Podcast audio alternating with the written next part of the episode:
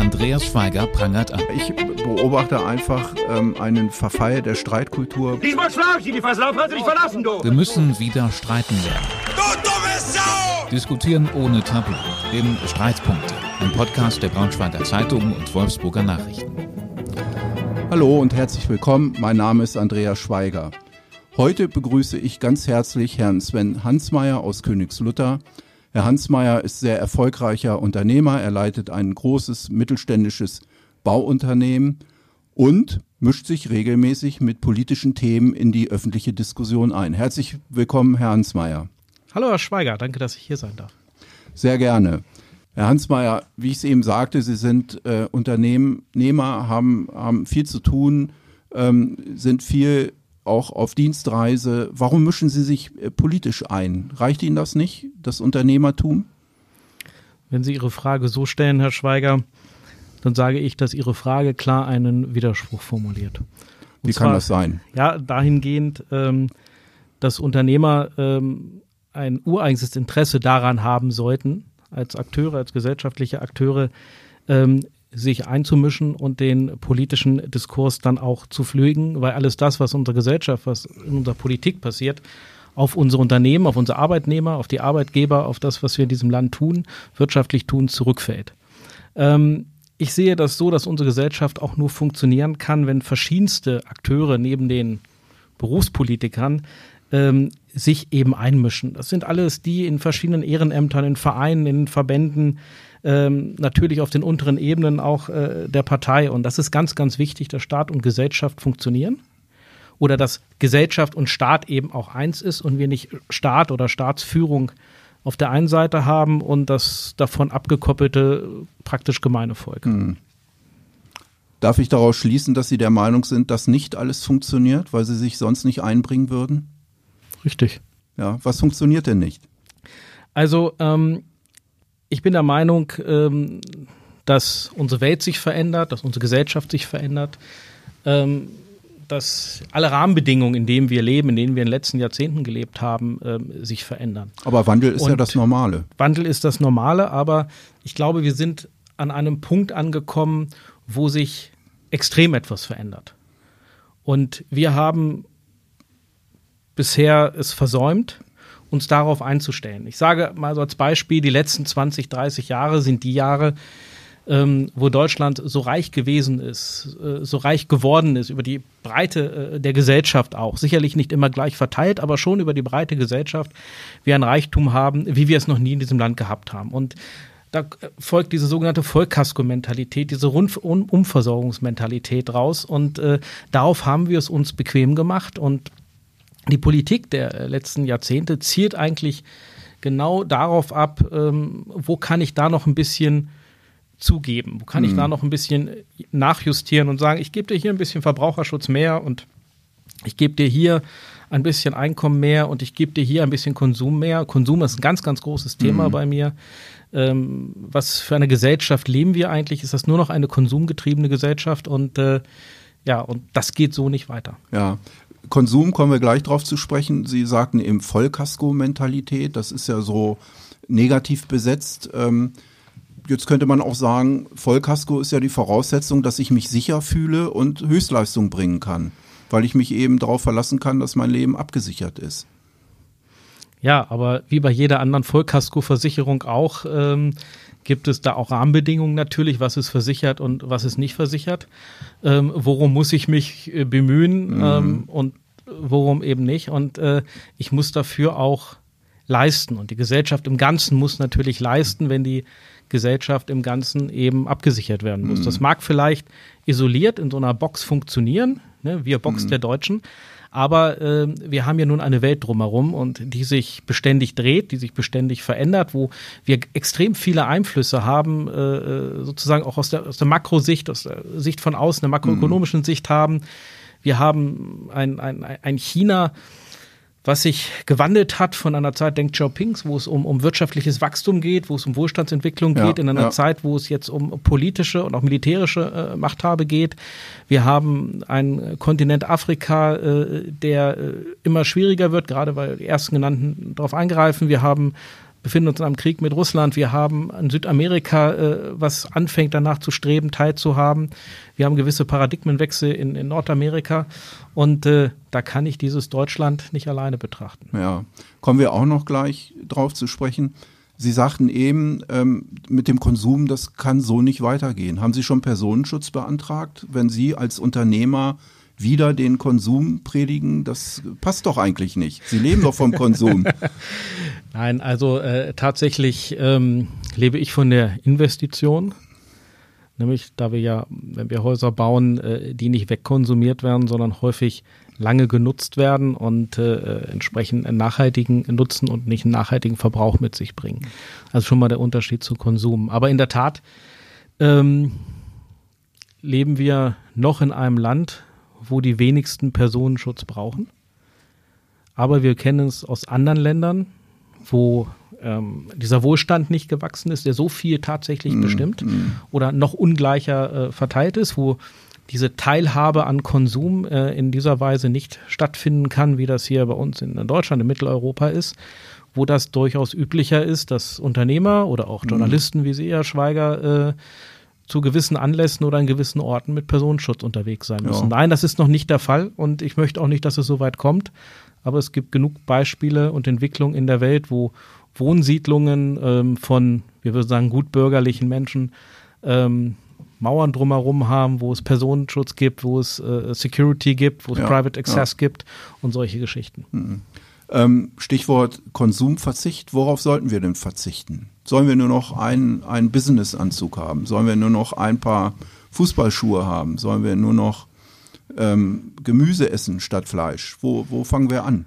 Also letztendlich ähm, bin ich ja kein Konsumverteufler. Äh, es ist ja nicht so, dass ähm, ich jetzt sage, wir müssen jetzt auf eines ganz konkret und dauerhaft verzichten oder auf mehrere Dinge dauerhaft verzichten. Aber ähm, auf der anderen Seite ist es eben, davon lebt auch die Welt, die Weltwirtschaft. Äh, auch Wohlstandsentwicklung erlebt, mhm. nat erlebt natürlich von Konsum.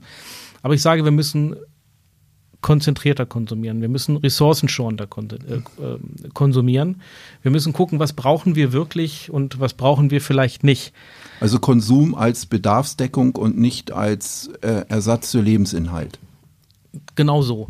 Also ich erinnere mich, ähm, der ähm, neue Oberbürgermeister von Wuppertal, äh, Uwe Schneidewind, früher Professor von mir, ähm, der hat einmal in meinem Interview gesagt, äh, unsere, sinngemäß gesagt, unsere Enkel werden uns verteufeln, indem sie uns sagen, wie habt ihr eigentlich gelebt? Hm. Ihr habt konsumiert des Konsumierens wegen. Und äh, das bringt es, glaube ich, ganz gut ähm, auf den Punkt. Ja. Herr Hansmeier, wenn Sie sagen, ähm, bewusster konsumieren, ähm, nur noch den Bedarf decken, klingt gut. Aber haben wir denn als Gesellschaft den, den Reifegrad erreicht, dass das jeder selbst erkennt oder brauchen wir Vorbilder? Brauchen wir vielleicht auch Regelungen, Regulierungen. Ich will nicht von Verboten sprechen, aber brauchen wir so etwas oder brauchen wir Vorbilder, die das, die, an denen wir uns orientieren können? Also wenn Sie von, von Regeln sprechen, dann denke ich mal, meinen Sie damit auch gesetzgemachte Regel, dann implizieren die in gewissem Maße immer Verbote, auch wenn Sie nicht vom Verboten mhm. sprechen wollen, aber de, de, facto ist es ja so.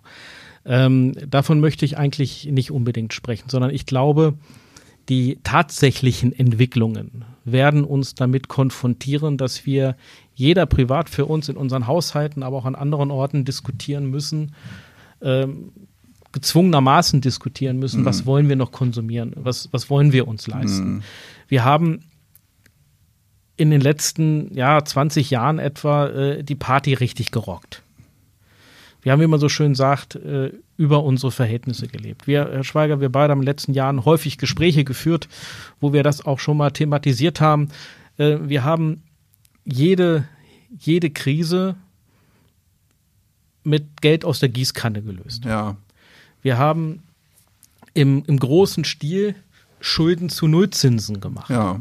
Das heißt, wir haben so ein bisschen, ich sage jetzt mal Volkswirtschaft Grundkurs, wir haben Geld gedruckt, Geld, wie man so schön sagt, Geld in die Massen gebracht, ohne dass in irgendeiner Weise wirtschaftliche äh, Leistung dagegen steht. Genau, zu stabilen Preisen übrigens. Und zu stabilen Preisen, genau. Mhm. Also wieder jeder Theorie in dem Sinne. Und ja. das ist das, was uns jetzt einfängt. Mhm. Also wir sind, kommen jetzt an dem Punkt, dass die Party auch mal vorbei ist dass wir jetzt in den, in den Kater praktisch reinkommen und äh, äh, das wird uns einfach zwangsläufig dazu führen, dass nicht mehr alles so geht, dass nicht mhm. mehr alle sich alles werden so leisten können, wie das bisher gewesen ist. Erleben wir ja auch. Die, die, die, äh, die Inflation, die, die galoppiert uns ja davon. Wir haben ja Raten, das haben wir ja über Jahrzehnte nicht erlebt. Ist das hilfreich?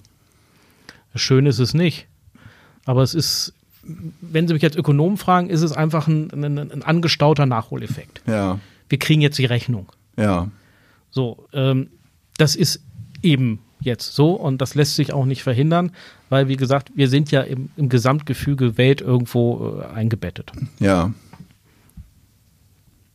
Aber auf der anderen Seite äh, muss man dem jetzt eben auch, auch begegnen. Man muss jetzt die richtigen, die, die klugen Entscheidungen treffen. Welche denn? Wenn wir unser Wohlstandsniveau einigermaßen ähm, halten wollen. Also Friedrich Merz sagte neulich ja sinngemäß, dass wir über den Wohlstandsberg hinweg sind. Ja. Ähm, entspricht in anderen Worten dem, was wir, glaube ich, letztes oder vorletztes Jahr wir beide mal im Gespräch auch gesagt haben. Ähm, dabei, äh, das heißt, wir müssen die Frage stellen, wie, wie kriegen wir die Delle nicht zu groß? Wie geht der Zyklus wieder andersrum? Wie geht der Wohlstand wieder hoch? Und das heißt für mich ganz klar, äh, wir müssen Europa als ähm, Wirtschafts- Region und auch als Wirtschaftsmachtfaktor äh, definieren. Natürlich ganz klar auch mit einer bedeutenden Rolle für Deutschland, um uns dann die Frage zu stellen, mit welchen Technologien ähm, müssen wir in der Zukunft aufwarten, aus denen wir dann natürlich auch den, den Transfer dann in die Praxis schaffen, mhm. um, um neue Werte, neuen Wohlstand zu generieren und nicht nur Top-Konsument ähm, eines Landes wie China zu sein. Ja, haben wir auch das ganz aktuell erlebt und erleben es immer noch. Also Stichwort Chipkrise, Stichwort Energieversorgung, Stichwort Lieferketten. Das zeigt uns ja alles, wie abhängig wir im internationalen Verbund sind und wie abhängig wir uns auch gemacht haben. Ähm, könnten diese, diese Krisen in der Krise dazu beitragen, dass sich das, das Mindset verändert der Menschen, dass es eine, eine, eine Renaissance des europäischen Gedankens gibt. Ich denke da speziell auch an das Thema Energie zum Beispiel. Also ähm, ich meine, ich meine ja, weil uns wird vor Augen geführt, also jeder Mann hm. vor Augen geführt, also außerhalb, ich sage jetzt mal des wissenschaftlichen Dis hm. Diskurses, der, äh, der hochtrabenden Gespräche, hm. sondern jeder Mann vor Augen geführt, Moment, hier stimmt gerade was nicht. Als ich die Diskussion ähm, schon vor gut einem Jahr mal darüber geführt habe und gesagt habe, wir müssen ähm, uns darauf vorbereiten, einen Teil der Vorleistungsproduktion und der Lagerhaltung nach Deutschland zurückzuholen. Ja. Natürlich auch mit der Maßgabe, Gewerbegebiete zu entwickeln. Die müssen hm. wir jetzt entwickeln und nicht hm. erst, wenn die Nachfrage entsteht. Hm. Ähm, habe ich diese Diskussion praktisch schon angestoßen und äh, bin da schon auf Ablehnung noch gestoßen weil man gesagt hat, naja gut, jetzt bisschen Corona und das und da liegt ein Schiff irgendwo im Suezkanal schief und äh, das, das äh, terriert sich schon wieder ein, aber wir merken, dass das nicht tut. Also mit der Diskussion war ich schon voraus, aber jetzt, jetzt trifft es praktisch äh, die breite Masse. Und wenn wir das Energiethema ansprechen, natürlich ähm, ein ganz, ganz spannendes Thema. Ähm, möchte ich erstmal so ein bisschen aus meiner Sicht damit aufräumen, dass wir jetzt so tun, als würden im nächsten Winter die Füße kalt werden. Ähm, Im Moment ist es so, dass wir mehr oder weniger äh, ungestört Rohstoffe bekommen. Allerdings zu stark gestiegenen Preisen. Vor der Maßgabe ähm, bekommen, das müssen wir auch dran denken, dass wir über viele, viele Jahre, und das ist nicht eine Sache eines Gerhard Schröders nur, das ist äh, ein, ein, ein, können wir bald bei Adenauer bald anfangen, ja, ähm, bestimmtermaßen ein gewisser Teil auch der Ostpolitik, äh, wir immer im privilegierten Geschäft äh, mit Russland gewesen sind und äh, dort diese Rohstoffe ähm, teilweise unter Weltmarktpreisen eingekauft haben, um unserer Volkswirtschaft, unserer Industrie einen äh, Vorteil mhm. zu verschaffen. Also wir haben und also nie sparen gelernt. Wir haben in der Hinsicht nicht sparen gelernt, auch in dieser mhm. Hinsicht zumindest gerade mhm. auch in den letzten 20 Jahren nicht unbedingt ähm, ähm, Wettbewerb gelernt. Und es mhm. hilft jetzt auch nicht, die letzten 24 Jahre ist die SPD 20 Jahre in der Bundesregierung, in den letzten 17 Jahren war die CDU 16 Jahre in der Bundesregierung. Also da kann auch keiner auf den anderen den Finger zeigen. Mhm. Und jetzt ist es einfach folgendes, es, es, fehlt es ja eigentlich nicht, aber wir sind jetzt schon wieder in der Spekulation der Märkte drin. Die Preise mittendrin, ja. mittendrin die Preise ja. gehen hoch, ohne dass es irgendwo daran fehlt. Ja. Und ähm, äh, das ist ein ganz, ganz spannendes Thema. Und ich glaube einfach nicht, dass wir, äh, dass, dass es uns an Rohstoffen irgendwo fehlen wird. Ich bin vielmehr der Meinung, äh, dass natürlich ein Land wie Deutschland, Herr Habeck zeigt ja, er bringt ja erst, sagt er, wir kriegen es nicht und jetzt mm. kommen Stück für Stück schon die Erfolgsmeldungen, wir kriegen Lösungen, Lösungen, mm. Lösungen. Mm. Ähm, die Lösung werden wir als einer größten Industrienationen auch hinbekommen, dass wenn wir nichts mehr aus Russland bekämen, die Speicher trotzdem mehr oder weniger ähm, ähm voll sind. Mhm. Aber die Energiefrage, die wird sich nicht von heute auf morgen lösen. Mhm. Wir dürfen ja eins nicht vergessen, wir sprechen immer Gas gleich warm, äh, Öl gleich warm. Aber das Öl zum Beispiel äh, äh Rohstoff ist für so extrem viele Dinge. Die, äh, die Bundesregierung spricht von einer Dämm Dämmoffensive ja, im Wohnungsbau. Ja, ja. Der, der Rohstoff von von, von Dämmung ist Öl, also von meisten Dämmstoffen ist der Rohstoff Öl. Und der Energieträger, mit den ich brauche, ähm, um das zu verarbeiten, ist in vielen Fabriken Gas. Ja. Also wenn ich jetzt sage, ich möchte in die Gebäudedämmung reingehen, dann bin ich erstmal bei ganz viel Verbrauch von äh, fossilen Rohstoffen. Also dann verbrauche ich erstmal im übertriebenen Sinne für zehn Jahre Energie eines ungedämmten Hauses, um es dann gedämmt zu haben. Also die Zahl würde ich jetzt nicht bestätigen, aber äh, wir müssen können was vom Prinzip natürlich ähm, können wir uns das so vorstellen. Wir werden auch nicht von heute auf morgen Lösungen kriegen. Mhm. Wir können nicht sagen, wir haben jetzt äh, jahrzehntelang was verpasst und äh, jetzt ändern wir das. Mhm. Wir müssen den Weg eingehen. Wir müssen mhm. auch noch das Thema ähm, nutzen äh, der fossilen Rohstoffe. Ich bin ganz klar äh, ein, ein, Befürworter äh, von denen, die, äh, die sagen, wir müssen auch auf die Kernenergie setzen. Und davon spreche ich nicht nur von dem, was wir bisher haben, das länger zu betreiben. Mhm sondern auch äh, es gibt äh, ganz, ganz spannende, ähm, ganz, ganz spannende Entwicklungen von, von neuer Nukleartechnologie. Da sehe ich auch die, die berichtenden Medien, die Presse gefordert, da mal sauber aufzuklären, äh, wo es dahin geht. Mhm. Ja, dass es, dass es da Möglichkeiten gibt, äh, Kernenergie zu nutzen, ohne die Angst vor dem Supergau ohne vor, ähm, äh, vor äh, Abfallprodukten, irgendwann mit Abfallprodukten zugeschwemmt zu werden, die wir nicht entsorgen können. Mhm. Also da gibt es ähm, ganz, ganz, ganz viele ähm, Entwicklungen in der Art auch, die ähm, technologische Entwicklungen, ähm, auch aus Europa, auch in, in, in, in, Deutschland, die sowas möglich machen. Das ist eine. Aber auf der anderen Seite bin ich der Meinung, wir müssen dahin, dass wir aus Sonne, aus Luft, also alles, was regenerativ ist, eher dahin kommen, zeitnah Zeit näher, dass wir so viel Energie produzieren, dass wir praktisch in der Lage sind, auch Energie zu verschwenden. Ja. Mach mal ein Beispiel, ein ganz kurzes Beispiel dazu. In, in, Norwegen war es bis vor vielen Jahren so, da kam Strom aus der Steckdose. Weil die Wasserkraft das so günstig produziert hat, äh, dass sich kein Norweger dafür gedan darum Gedanken gemacht hat, äh, äh, wo der Strom herkommt. Ja, ja. Und äh, wenn, wir, wenn wir das schaffen, dann können wir auch den Ressourcenverbrauch, was das Thema Gebäudedämmung zum Beispiel mhm. angeht, deutlich relativieren. Da gibt es aus meiner Sicht drei Haken, ähm, weil, weil wir A zu langsam sind, noch beim Ausbau. Ich habe die Zahl im Kopf, bis ein Windrad genehmigt ist, dauert es sieben Jahre. Ähm, wir brauchen also die, die Zeit für die Genehmigungsprozesse. Dann sind nicht alle Gebäude befähigt, regenerative Energie zu erzeugen.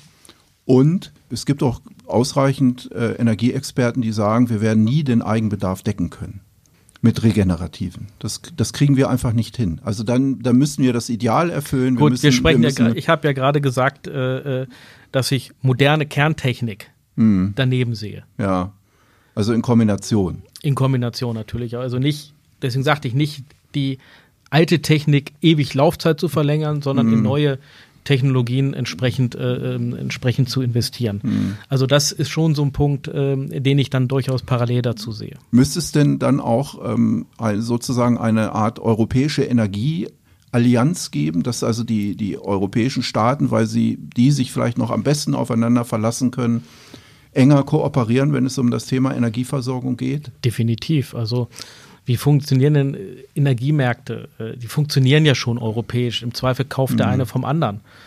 Und letzter Konsequenz äh, wäre es ja so, dass unsere Energieversorger sowieso im Ausland in Europa einkaufen. Also warum soll man nicht gleich äh, den Weg gemeinsam gehen? Hm. Stichwort Europa, bleiben wir mal dabei. Das, das haben Sie ja eben schon verschiedentlich angesprochen. Welche, welche Rolle müsste denn Europa künftig in der Welt beanspruchen und welche Rolle müsste Deutschland in einem möglicherweise stärkeren Europa beanspruchen. Ich habe es ja eingangs schon gesagt, dass ich ähm, Europa als wesentlichen Faktor auf der Welt sehe, im Miteinander, wie allerdings auch im Gegeneinander. Ja. Ähm, mit China, mit den Nordamerika, USA, die jetzt ja mit UK praktisch nach dem Brexit einen neuen Vorposten hier bekommen, mhm. mit den Entwicklungen in Südamerika, also Europa als Ganzes, als dieser große, große Markt, äh, sei es in den Grenzen der Europäischen Union oder äh, mit einigen assoziierten äh, Staaten dazu, äh, sehe ich schon als Faktor, als der gemeinsam äh, auftreten muss. Aber natürlich Deutschland und Frankreich äh, sind immer die Impulsgeber gewesen in Europa. Mhm. Ohne die sogenannte Achse äh, Paris-Berlin, Berlin-Paris passiert da nichts. Mhm. Und das Schöne ist ja, dass wir kulturell so ein bisschen unterschiedlich politisch unterwegs sind. Und ich glaube, der, der Kompromiss zwischen dieser, dieser Kulturunterschied in der mhm. Politik, ich glaube, der hat Europa zu entscheidenden äh, Zeitpunkten immer, immer stark gemacht. Und ich halte das für extrem wichtig, dass Deutschland da eine ganz, ganz starke Rolle einnimmt auf der einen Seite sicherlich ein viel, viel größeres Selbstbewusstsein zutage tragen muss. Mhm. Was aber auch damit verbunden ist, wo ich immer sage, wer selbstbewusst auftritt, muss auch in der Lage sein, Verantwortung zu übernehmen.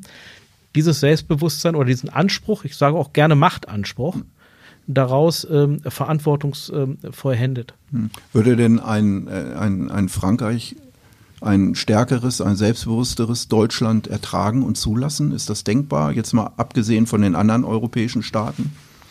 Definitiv. Was macht Sie so sicher? Was mich sicher macht, ist, ähm, wir sehen ja die Diskussion, die zum Beispiel auch in Richtung NATO Macron geführt hat. Mhm. Ja, also Macron wünscht sich ja, oder Frankreich wünscht sich ja einen starken Partner an der Seite. Ja.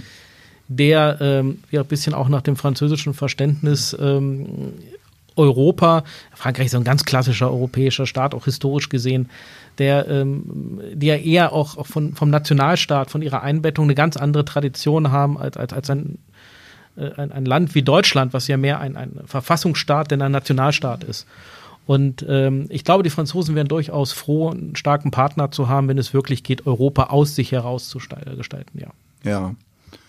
Äh, wie sehen Sie das mit den europäischen Nachbarn? Die Türkei hat sich jetzt schon ähm, gegen den Beitritt äh, Finnlands und Schwedens in die NATO ausgesprochen. Also da fängt es ja schon an, dass wir auf keinen grünen Nenner kommen. Gut, die Türkei ist nicht Mitglied in der Europäischen Union. Das ist richtig. Inwiefern die Türkei, äh, wie nah sie dran ist, das ist. Äh, auch ein Erdogan wird nicht ewig da sein. Und hm. dann muss man schauen, wie sich äh, die Entwicklungen in diesem Land ergeben. Ich glaube, wenn man der Berichterstattung der letzten Tage folgt, äh, oder der Kommentare, ähm, die auf politischer Ebene gemacht haben, geht es eben um andere Dinge. Also mhm sage, ähm, und das ist tatsächlich ein Thema, wo man sagt, er ist nicht dabei. Äh, wo man sagt, Moment, äh, ich mache jetzt eine ganz, ganz große Forderung auf und er hat ja in der Schublade einen großen Forderungskatalog, äh, sei es Kampfflugzeuge, viele Themen. Ja. Und wenn er das bedient bekommt, äh, dann wird sich das Blatt auch wenden, bin ich fest überzeugt. Und, ja. und daraus müssen, davon müssen wir Europäer, von dieser Erpressbarkeit, uns gewissermaßen auch lösen. Ja. Ähm, Stichwort Erpressbarkeit, wir hatten das eben schon. Ähm Abhängigkeit, ähm, Energielieferketten und so weiter. Was wären denn die, die, die Technologien, die, der, der Kern der, der, der Innovation, mit denen sich Europa im, im Weltgefüge behaupten kann und seine, seine Position und am Ende ja auch seinen Wohlstand bewahren kann. Denn ich sag mal, wir, wir können ja vieles ersinnen und, und, und äh, ähm, erwägen und umsetzen und sind dabei unendlich langsam und dann zwischendurch kommt der Chinese und macht es dreimal billiger. Naja, das eine ist, ähm, was macht der billiger? Er macht das billiger, was letztendlich, äh, wo der Technologietransfer stattgefunden hat und was irgendwo auch schon ausgelutscht ist.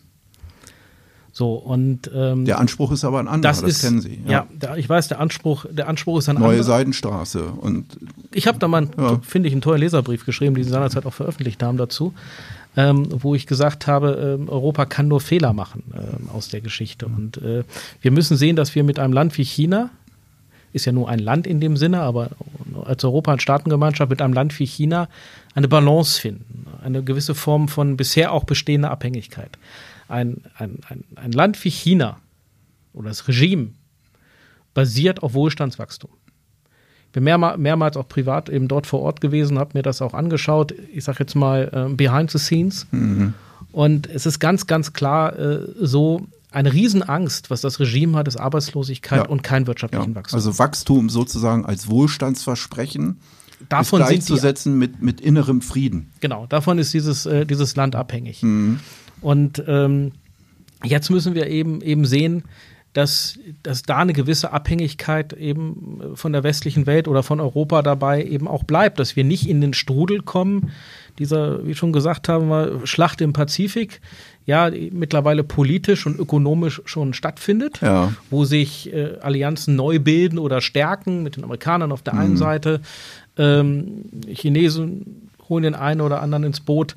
Ähm, da müssen wir uns von lösen, von dieser Abhängigkeit. Also es ist keine richtige Lösung, dass wir eine Fregatte äh, in den Indopazifik schicken und zu sagen, wir sind auch noch da. Wir sollen uns darauf besinnen, in dem Bereich zumindest, was wir können. Und äh, das ist unsere Ökonomie. Und ich habe in einem unserer anderen Gespräche ja schon davon gesprochen, vom Thema, äh, wie ich es genannt habe, Land der Dichter und Denker 2.0. Wir müssen einfach wieder in die Lage kommen, Vision zu haben, uns Dinge zu erdichten, wo wir hinfahren, wo die Zukunft ist. Ich komme auch gleich zu den konkreten Bereichen. Und dann müssen wir in der Lage sein, diese Technologie, daraus Technologien zu denken und zu entwickeln und dann natürlich auch zur Marktreife. Und es ist eben nicht so passiert, wie es gerade so ein bisschen der Weg ist, wo ich wieder Sorge habe. Wir haben ein Unternehmen wie BioNTech, wir, ähm, äh, wo Menschen gibt, die, die, die äh, Visionen haben, die das weiterentwickeln, wo wir einen grandiosen Impfstoff draus bekommen haben, die jetzt Milliardäre geworden sind, was ich ihm mehr als gönne. Äh, Das brauchen wir, wir brauchen diesen Weg, wir brauchen diese Vorbilder, die solche, solchen Weg auch mit langem Atem, das ist ja nicht von heute auf morgen auch gehen können. Aber wir müssen eben verhindern, dass das Ganze dann außerhalb von Europa äh, kapitalisiert wird. Und wenn Sie mich dann eben fragen, was sind die Zukunftsbereiche bei, dann ist es natürlich das, was die Menschheit in der, in der Zukunft bewegt. Industrie an sich ist ausgelutscht. Nicht, dass es keine Industrie mehr gibt, aber dieses energiegetriebene äh, Produzieren von Gütern und Gütern und Gütern, das hatten wir vorher schon, da sind wir an unsere Grenzen gekommen. Aber die Thema, Themen wie Mobilität, zu Lande, zu Wasser, in der Luft, über der Luft, ähm, und auf digitalen Bahnen. Künstliche Intelligenz, das sind äh, absolute Wachstums- und, und, und Werttreiber ähm, in, in der Zukunft. Äh, das Thema Medizin, Gesundheit, Health, das sind so, äh, das sind so Sachen, ähm, die die Menschheit auch außerhalb von Deutschland, alle wollen gesund leben, alle wollen sie alt werden. Ähm, das hat auch mit Ernährungsfragen zu tun. Äh, das sind echte, äh, echte Zukunftsthemen, Life Sciences, wie man auch so schön sagt. Und natürlich das Thema Energie ist ein ganz, ganz großes Thema, äh, was wir eingangs schon hatten. Ist angekommen, die Botschaft. Jetzt haben Sie eben relativ hart gesagt, wir müssen wieder dahin kommen, ähm, das selbst zu entwickeln, zu, zu, zu ersinnen, äh, Dichter und Denker werden. Ist das nicht ein bisschen hart, das Urteil? Ähm, wir sind doch eigentlich gut unterwegs. Wir sind, viele Branchen sind sehr erfolgreich. Denken Sie an Volkswagen, Riesenmarktanteile in China, sehr früh da gewesen. Ähm, haben wir das verlernt? Sind wir das nicht mehr? Oder, oder wollen Sie einfach noch ein bisschen kitzeln? Na, es gibt ja, es gibt ja die klassischen Themen. Und wenn wir uns die Automobilbranche anschauen, äh, ähm, wie die sich entwickelt hat, äh, sagt man, muss ich sagen, VW ist total wichtig, auch für diese Region total wichtig. Und ich halte es äh, auch für sehr wichtig, dass, äh, dass wir so ein Unternehmen wie Volkswagen eben als, als führendes Automobilunternehmen auch weltweit ähm, hier in Deutschland haben. Ja. Das ist aber ein Baustein. Aber es gibt eben die anderen Bausteine auch und die brauchen wir eben eben auch. Wir haben es ja gesehen. Ich habe das Beispiel gerade gesagt. Äh, Wir entwickeln den Stoff hier, aber produziert wird er erstmal in Amerika. Ja. Also die Kapitalisierung unserer Ideen, das war ja der, der dritte Teil davon, das müssen wir viel, viel stärker. Wir müssen das Thema Vorleistungsproduktion, äh, mehr Lagerhaltung äh, hier in, den, in unserer Region oder in Deutschland, in Europa äh, wieder mehr haben, dass wir diese, diese Abhängigkeiten nicht haben. Äh, Aber sind wir dann noch preislich konkurrenzfähig, wenn wir vieles zurückholen und das hier zu Tariflöhnen produzieren oder hilft uns da hilft uns da die hohe Produktivität in Deutschland? Ich habe vor drei Jahren ein neues Bürogebäude ge gebaut für mein Unternehmen. Und alle Möbel, die dort stehen, Büromöbel, sind in Deutschland produziert. Ja. Und von einem Unternehmen im, im Westfälischen, was derart hochautomatisiert ist, dass sich diese Frage gar nicht stellt. Die Preisfrage. Ja. Die Lohnfrage, ähm, die Lohnproduktivitätsfrage äh, in der Form sich gar nicht stellt. Ja. Und in Top-Qualität und preislich mehr als wettbewerbsfähig zu Produkten, die sozusagen aus Übersee importiert worden werden. Was sagen Sie denn dann? Äh, den, den Ländern, die, die, die uns vorwerfen, äh, wir setzen nur auf Export und jetzt macht ihr noch mehr in Eigenfertigung und holt mehr, mehr zu euch und wollt aber an uns verdienen. Wie geht das denn gut? Also letztendlich spreche ich ja nicht über irgendwelche Formen von Protektionismus, mhm. sondern ähm, wie man es in vielen Bereichen des Lebens und der Wirtschaft machen soll, auch aus Sicht der Volkswirtschaft viel stärker zu, zu ähm, diversifizieren. So, und dazu gehört eben auch, dass wir Dinge selbst können, dass wir auch hier vor Ort produzieren können. Heißt aber nicht, und das sind ja andere Herausforderungen. Wir haben über Afrika das Stichwort gehabt, wir haben das Thema Südamerika gehabt, äh, wo es sicherlich noch Regionen in der Welt gibt, auch Wachstumsregionen gibt, ähm, wo man auch durchaus ähm, produzieren kann, um auch die innere, die, die Balance der Volkswirtschaften untereinander, woraus sich auch, auch, auch Machtbalance und mhm. so weiter ergibt, ähm, wieder zu stärken. Es gibt ja den Ansatz, ähm, immer dort zu produzieren, wo der Markt ist, also äh, äh lokale Produktion. Aber ich habe Sie so verstanden, dass Sie sagen, da, da, das wäre in Ordnung. Wir müssten nur mehr sozusagen die Kernkompetenzen wieder zu uns in, ins Land holen, um das zu beherrschen, selber machen, zu machen und dadurch Abhängigkeiten zu vermeiden. Wenn ich äh, sage oder und die Industrie auch richtigerweise sagt, wir produzieren auch dort, wo unsere Märkte sind, äh, dann bringen wir natürlich auch Wohlstand dahin. Die Leute müssen das ja auch kaufen können. Das ist ja keine falsche äh, mhm. Entwicklung. Wie gesagt, mhm. ich denke schon durchaus global dabei, global agierenden äh, Volkswirtschaft dafür, Volkswirtschaften, dafür sind, äh, ist die Welt einfach zu klein, als das nur eben auf einen Kontinent oder einen Staat oder eine Region ja. zu beziehen. Ähm, das ist ähm, schon durchaus das, das Notwendige. Aber das, das Wichtige für mich ist einfach, äh, dass man, und darüber sprechen wir ja eigentlich in diesen Tagen, Abhängigkeiten reduzieren. Ja, das nicht, äh, wir haben, wir sprechen im Wesentlichen ja auch über zwei, zwei Länder, Russland und China beispielsweise, wo es Abhängigkeiten gibt. Und wir haben zu unserem eigenen Nutzen, das muss man ja ganz ehrlich sagen, zu ein, unserem eigenen Nutzen Geschäfte gemacht mit diesem Regime und machen sie immer noch. Machen sie immer noch. Ähm, und zwar kräftig. Und das ist eben ein, ein Aspekt, wo man sagen muss, wir können, wir können mit, mit China nicht brechen aber wir müssen ähm, Alternativen finden und können wir zum Teil wieder bei uns machen, indem wir in der Innovation nach vorne kommen und sagen, mhm. wir haben was Neues. Was ihr das, nicht habt. Und das wollen eure Märkte vielleicht auch haben. Mhm. Ähm, aber eben auch andere ins, ins Spiel reinzuholen mhm. und beispielsweise eben nicht äh, äh Afrika der, äh, sag ich jetzt mal, Neokolonisierung durch die äh, Chinesen zu überlassen. Mhm.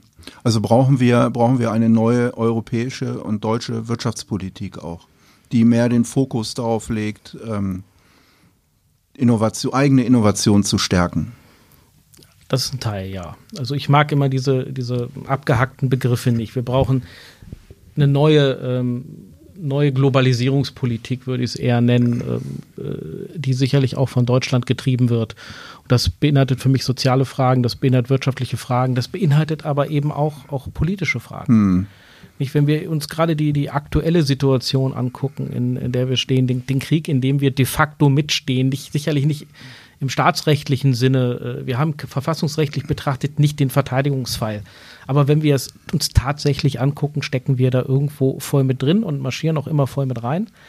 Ähm, und es haben ja in dieser, in dieser Entwicklung ähm, haben sich ja äh, schon Paradigmen äh, verändert von der Frage, das Ding zum Ende zu bringen und eine Lösung zu finden, ähm, eine Lösung zu finden äh, in der Situation kurz vor Kriegsbeginn, was Krim und Donbass angeht. Ja.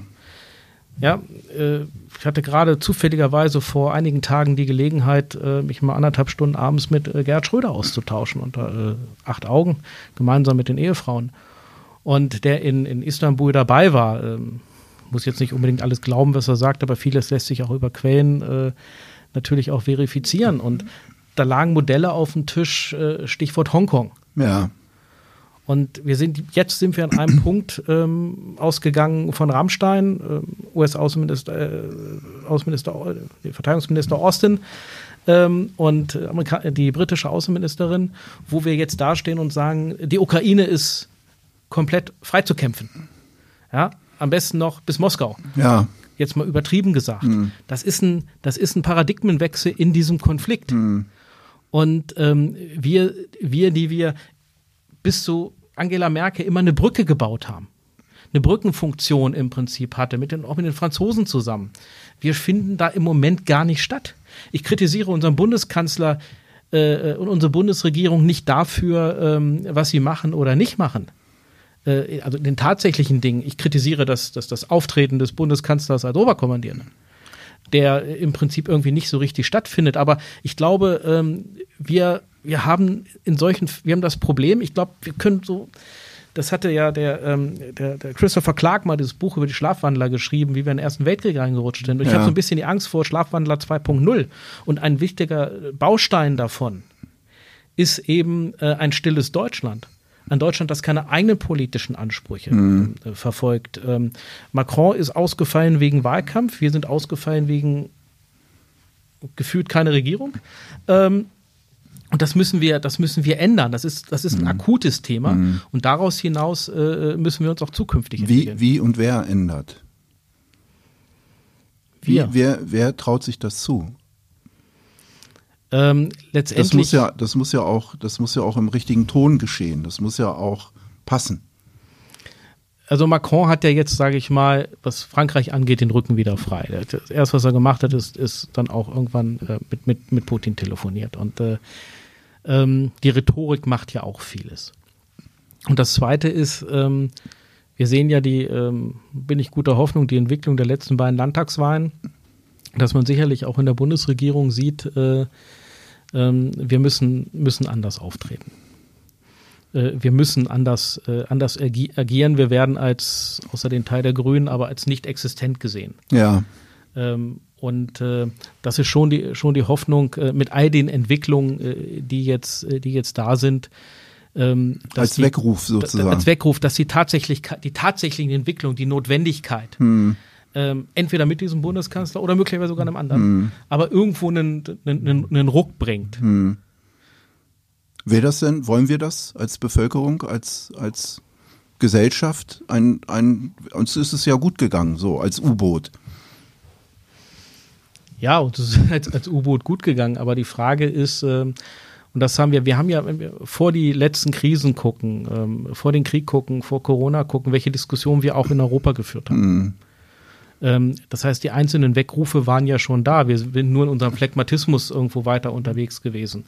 Und äh, ist die Frage, ja, wir wollen es und wir müssen es auch. Wir können als U-Boot nicht weiter rumtauchen, weil die Welt sich, wie gesagt, äh, weiterentwickelt. Ähm, äh, wie sehr das, was im indopazifischen Raum ökonomisch, politisch passiert, hoffentlich nicht militärisch passiert, wie sehr uns das berührt oder nicht berührt, wie sehr wir teilhaben, nicht teilhaben, wie sehr wir Ökonomie, ähm, Wohlstandsentwicklung in Europa halten, das liegt ja nur an uns. Deswegen müssen wir das ja wollen. Ja. ja. Schauen Sie, schauen Sie, ich habe mal in einem Vortrag äh, vor einem guten, guten Jahr, mh, Leute guckten etwas verstört, unter anderem gesagt, ich bin gewissermaßen, gewissermaßen ein Freund von Trump. Nicht, weil das jetzt ein toller US-Präsident war, aber was er gemacht hat, also nicht wirklich er, da stehen auch viele Leute hinter, ähm, er hat Defizite, Schwächen vor Augen geführt. Ja, wir haben uns aus diesen Dingen, dass sich andere kümmern, ausgerufen, äh, ausgeruht. Und er hat gesagt, äh, nö, mache ich nicht mehr mit. Das gibt's dann eben nicht mehr. Und wenn, ich sag's mal andersrum, auf einer anderen Ebene, wenn ihr ökonomisch nicht mehr attraktiv seid, was wollen wir dann von euch Europäern überhaupt? Ihr seid politisch nicht attraktiv, ihr seid militärisch nicht attraktiv.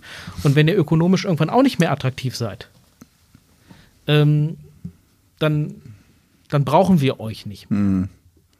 Aber das ist ja dann, dann die große Kunst. Also ich bin kein Anhänger Trumps, sage ich auch ganz deutlich. auch nicht. Ja. Ähm, ich verstehe aber Ihre Botschaft. Ich sehe nur die Gefahr, sobald jemand ehrlich ist, äh, Gerhard Schröder war das Beispiel, Sie haben es genannt, äh, unbequeme Dinge anspricht und durchsetzt, dann ist er weg, dann ist er abgewählt. Ja, aber ähm, wenn wir mal ganz ernsthaft sind, ähm, der Altbundeskanzler hat 2005 irgendwie knapp die Wahl verloren. Aber vieles von dem, was er aufgeschlagen hat, äh, hat Angela Merkel als Bundeskanzlerin, wo sie ja dann auch teilweise in eigenen Reihen häufig kritisiert wurde, weitergeführt. Ich sehe nur einen einen Trend dahin, sozusagen ähm, unangenehme Entscheidungen zu vermeiden, weil der, weil der Machterhalt wichtiger ist als die, die Wahrheit oder die Notwendigkeit des Handelns. Aber wir sehen ja, ähm, Sie haben recht, das ist ja das, was wir beobachten. Und deswegen sitzen wir ja hier. Mhm. Deswegen fragen Sie mich ja, warum, warum ich mich einmische, warum ich mich mhm. auch, äh, ich bin ja nicht ganz unbekannt dafür, dass ich mich manchmal auch mit deutlichen Worten auch mal gern unbeliebt mache. Ähm, äh, weil, ich, weil das eben genau, genau so ist. Und wir sehen das jetzt äh, bei den Entscheidungen der letzten Jahre. Wir haben, wir haben die Themen, ähm, ähm äh, Themen Katastrophenschutz, Zivilschutz, äh, Bundeswehr ähm, und viele solche Themen, die einfach in der, in der Daseinsvorsorge Staat, die total, wie soll ich sagen, ähm, wahlpolitisch unsexy sind, ähm, haben wir total runtergefahren. Und dann kommt irgendwann der große Bums.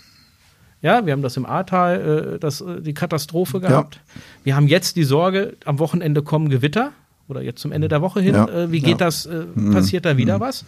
Und jetzt werden wir ganz schnell. Leider brauchen wir wohl immer, immer diese Wegrufe. Mhm. Und ich habe vor ein paar Wochen gesagt, als der Bundeskanzler gesagt hat, und jetzt machen wir 100 Milliarden machen wir für, äh, ähm, äh, für die Bundeswehr. Die so gesagt. einfach vom Himmel fallen? Habe ich gesagt. Und jetzt das nächste, was wir eigentlich sagen müssen, jetzt brauchen wir nochmal 250 Milliarden für Katastrophenschutz, für äh, Zivilschutz und ähm, äh, alle solche Themen auch. Wir haben das, das Medizinthema, das Pflegethema. Uns wird ja vieles, auch zur Corona-Zeit, jetzt ist uns ja vieles äh, vor Augen geführt worden. Mhm. Wir haben, nachdem TBC, Tuberkulose, solche Sachen weg waren, haben wir unsere Gesundheitsämter runtergefahren. Mm, Und jetzt erwarten wir plötzlich von unseren Gesundheitsämtern, äh, dass sie operativ tätig mm. werden. Ähm, Spahn hat das bei seiner Amtsübergabe gesagt an Lauterbach. Äh, wir haben keine operativen Einheiten. Wir sind ein reines Gesetzgebungsministerium und plötzlich erwartet man von uns eine, äh, eine Pandemie zu handeln. Ja. Also es muss wohl immer ein bisschen Bums machen, ähm, bis es dann mit Macht kommt, sozusagen. Hm. Höre ich da Optimismus? Dass der Bums viel bewegen wird? Herr Schweiger, ich bin Unternehmer. Wenn ich nicht jeden Tag mit Optimismus auftreten, äh, aufstehen würde und sicher auftreten würde, dann könnte ich meinen Job nicht machen. Ich habe das vor wenigen Tagen mal in einer, äh, einer Besprechung gesagt. Wenn ich schaue, äh, mein, mein, Unternehmen ist über 30 Jahre jetzt alt und wenn ich schaue, äh, äh, in den knapp 25 Jahren, die ich jetzt für eine Rolle mit dabei sein darf, äh, durch wie viel Krisen und äh, Verwerfungen in verschiedenster Hinsicht wir gegangen sind. Wenn du da nicht mit Optimismus aufstehst, dann kannst du es lassen. Ein wunderbares Schlusswort. Vielen Dank, Herr Hansmeier, für diesen sehr lebhaften Austausch. Bis zum nächsten Mal. Vielen Dank, dass ich da sein durfte. Sehr gerne. Mehr Podcasts unserer Redaktion finden Sie unter braunschweiger-zeitung.de slash podcast.